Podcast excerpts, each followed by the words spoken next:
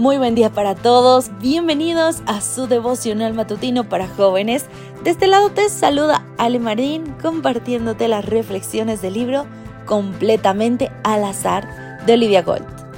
Esta mañana de 16 de enero comenzamos la segunda mitad del mes compartiendo una reflexión titulada Una frazada eléctrica encontramos en 2 de Timoteo 1.7 el siguiente texto.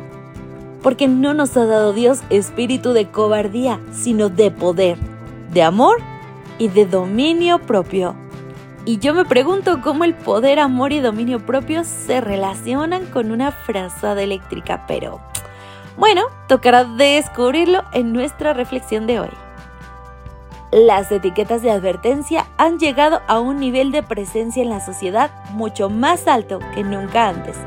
Por ejemplo, las sierras eléctricas de banco incluyen advertencias que le informan a la gente que poner un dedo en la trayectoria de la cuchilla encendida puede causar una herida. Los juguetes con partes pequeñas tienen advertencia de asfixia y muerte, y a veces se los prohíbe por completo. Estas etiquetas de advertencia y retiradas masivas del mercado parecen señalar a un miedo creciente de cualquier cosa que insinúe un posible peligro. Las frazadas, mantas o colchas eléctricas tienen algunas de las peores advertencias de todas, pero solo presentan una amenaza menor si se las usa correctamente. Si una frazada eléctrica está estirada y produce cortas ráfagas de calor, los cables permanecerán intactos y las frazadas nunca serán una amenaza de incendio. Si se le dobla de forma muy apretada o la maltrata, es cierto que los cables podrían dañarse y presentar un riesgo pequeño. Pero esta información no apoya la gran cantidad de rumores sobre las frazadas eléctricas. Algunas personas hasta han llegado a sugerir que usarlas causa cáncer, cuando en realidad Múltiples investigaciones han evaluado a usuarios de frazadas eléctricas y nunca se ha encontrado ninguna conexión entre las frazadas calentitas y la enfermedad mortal. La gente solo asume lo peor.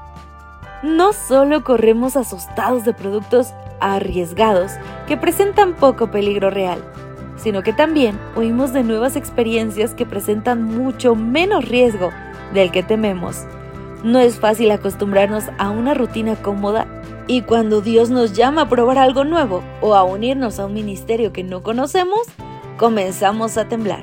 En 2 de Timoteo leemos que no nos ha dado Dios espíritu de cobardía, sino de poder, de amor y de dominio propio.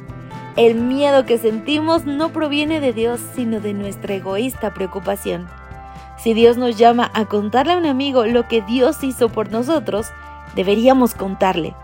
Si Dios quiere que cantemos para desconocidos en el hospital, deberíamos cantar sin duda. Es fácil pensar en todo lo que podría salir mal o en lo que podría pensar la gente, pero nuestra imaginación puede crear todo tipo de riesgos si no la mantenemos bajo control. Sin importar el temor en nuestro corazón, Dios puede protegernos si obedecemos su llamado. David escribió, con sus plumas te cubrirá y debajo de sus alas estará seguro. Salmo 91.4. No necesitamos temer. Así finaliza la reflexión de esta mañana, sin duda una correlación muy interesante. Pero, ¿cuál es tu miedo irracional? ¿Qué es a lo que temes y ni siquiera te has enfrentado? Hoy es momento de abrir los ojos porque todo lo puedo en Cristo que me fortalece. Que pases un día maravilloso y te encuentro mañana.